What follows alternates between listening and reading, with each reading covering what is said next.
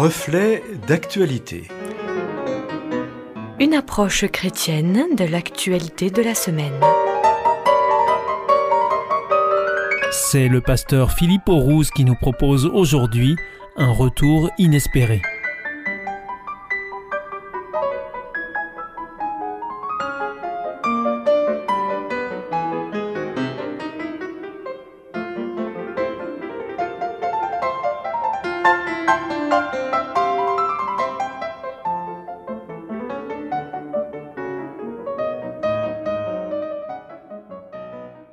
En cette période morose, voici une bonne, voire une excellente nouvelle.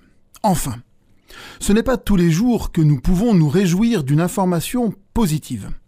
Eh bien, permettez-moi dans cette chronique de relever une brève passée quasiment inaperçue dans le contexte actuel. Je veux parler du retour inespéré du figolu. Il ne s'agit pas d'un personnage sorti de l'imaginaire provençal de Pagnol. Même cela aurait pu.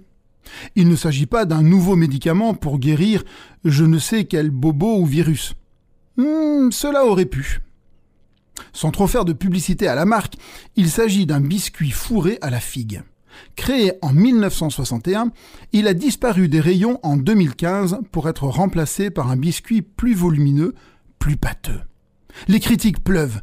Le goût et la texture diffèrent inadmissible pour un grand nombre de consommateurs, habitués à leurs biscuits préférés.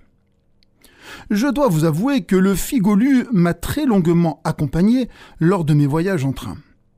Peu onéreux, facile à transporter, petit en taille mais suffisamment consistant pour vous permettre, avec une petite bouteille d'eau, de tenir 5 heures de voyage.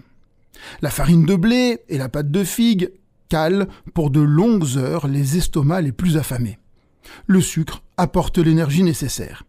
D'ailleurs, tous les kiosques à journaux dans les gares proposaient ce paquet de 16 figolus. La disparition de ce biscuit en 2015 a donc généré la frustration de milliers de consommateurs, au point que certains ont lancé une pétition sur le retour du figolu. Vous avez bien entendu, une pétition Mais échec. Pas assez de mobilisation. Une seconde pétition est lancée en 2019, soutenue cette fois-ci par de nombreux titres de presse et un hashtag Rendez-nous les figolus. Elle obtient plus de 10 000 signataires. Et là, victoire. En avril 2020, la société commercialisant le biscuit annonce la reprise de la production sur la base de l'ancienne et authentique recette. C'est le retour du figolu. Prenant beaucoup moins souvent le train qu'auparavant, je soulagerai donc mon estomac et veillerai sur mon poids en diminuant ma consommation. Au-delà de l'anecdote, cocasse en ces temps de crise, cette information retient mon attention sur plusieurs points. Le premier relève de l'acte citoyen, ou plus exactement de l'acte du consommateur privé de son biscuit favori. Sa frustration le pousse à lancer une pétition. Je sais qu'en ce moment, chacun veut obtenir satisfaction sur tout et n'importe quoi en recherchant le nombre pour soutenir sa cause. Courriel, SMS, tweet à relayer, collecte de fonds pour tel ou tel projet, pétitions multiples sur sites dédiés pour faire le buzz, pour faire émerger une situation, voire pour faire changer les choses à son avantage. Loin de moi l'idée de porter un jugement de valeur sur ces actions, même si certaines relèvent plus du gag, voire de l'abus de faiblesse, misant sur la crédulité de l'internaute. Dans tous les cas, une cause est mise en avant et certains se mobilisent pour obtenir satisfaction. D'où ma question. Quelles sont mes batailles? Pourquoi, en deux mots, suis-je prêt à m'impliquer, à m'engager, à mobiliser autour de moi? Qu'est-ce qui m'anime? Le deuxième élément à relever est que la perte d'une bataille ne signifie pas automatiquement la perte de la guerre, pour reprendre une citation du général de Gaulle, dans un contexte bien différent. Ces pétitionnaires y ont cru. C'était faisable. Cette confiance dans l'avenir, la certitude de continuer les batailles au-delà des échecs par une persévérance à toute épreuve, un homme l'a vécu. Abraham Lincoln. En effet, il ne connut pas moins de deux faillites et huit échecs électoraux, entre autres. Pourtant, il n'abandonna point et devint finalement le 16e président des États-Unis. Il permettra l'adoption le 18 décembre 1865 du 13e amendement abolissant l'esclavage. Qu'en est-il de ma persévérance? Vais-je jusqu'au bout pour ce que je crois juste? La troisième et dernière interpellation liée à cette pétition est presque le contre-pied du premier. Il concerne la puissance des médias, et principalement des médias numériques, comme l'expriment Marc Duguin et Christophe Labbé dans leur excellent ouvrage L'homme nu, la dictature invisible du numérique.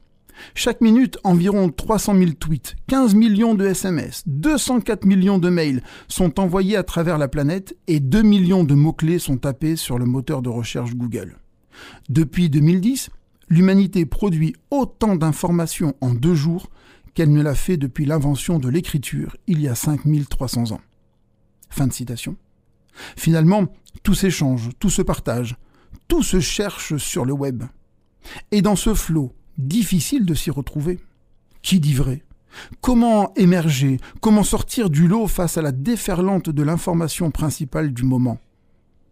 Alors les fondamentalistes pointent, et avec leur radicalisme deviennent les valeurs sûres, ils sont rappelés, implorés par nombre d'individus perdus, comme pour les figolus, mais avec des conséquences bien plus fâcheuses. Je n'irai pas plus loin, mais je m'interpelle. En quoi, en qui vais-je placer ma confiance? L'apôtre Paul écrivait au premier siècle, dans sa deuxième lettre aux Corinthiens, chapitre 3, verset 17, Là où est l'Esprit du Seigneur, là est la liberté. Une clé pour ma vie se trouve dans cette belle phrase. Cultiver la présence de Dieu dans mon existence, dans la durée, c'est-à-dire avec persévérance, produira la liberté, ma liberté. Ma bataille devient alors une lutte avec moi-même pour rester lucide et pour choisir avec raison la relation avec Dieu plutôt que l'égocentrisme, voire le populisme. Une déconnexion numérique, une reconnexion spirituelle peut alors devenir nécessaire pour un rétablissement salutaire. Permettez-moi encore de citer Marc Dugas et Christophe Labbé. Résister va devenir de plus en plus compliqué. Cela passera par l'acceptation d'une marginalisation, une méfiance vis-à-vis du monde connecté, une extraction du temps contracté. L'acte de résistance sera de remettre l'humain au centre du jeu. Sinon, nous vivrons tous irrémédiablement nus, avec ce faux sentiment d'émancipation que provoque la nudité, les avantages proposés par les nouveaux maîtres du monde sont trop attrayants et la perte de liberté trop diffuse pour que l'individu moderne souhaite s'y opposer, pour autant qu'il en ait les moyens.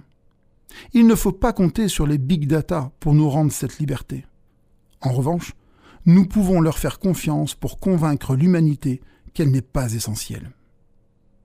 Alors, tant mieux pour mes figolus. Ils seront à nouveau disponibles. En revanche, je me réjouis bien plus d'un retour à cette relation transcendante avec Dieu, me permettant de découvrir, de bénéficier et de profiter d'une vraie liberté. Et cette relation ne demande ni pétition, ni pression pour exister, seulement mon désir, ma volonté et mon acceptation.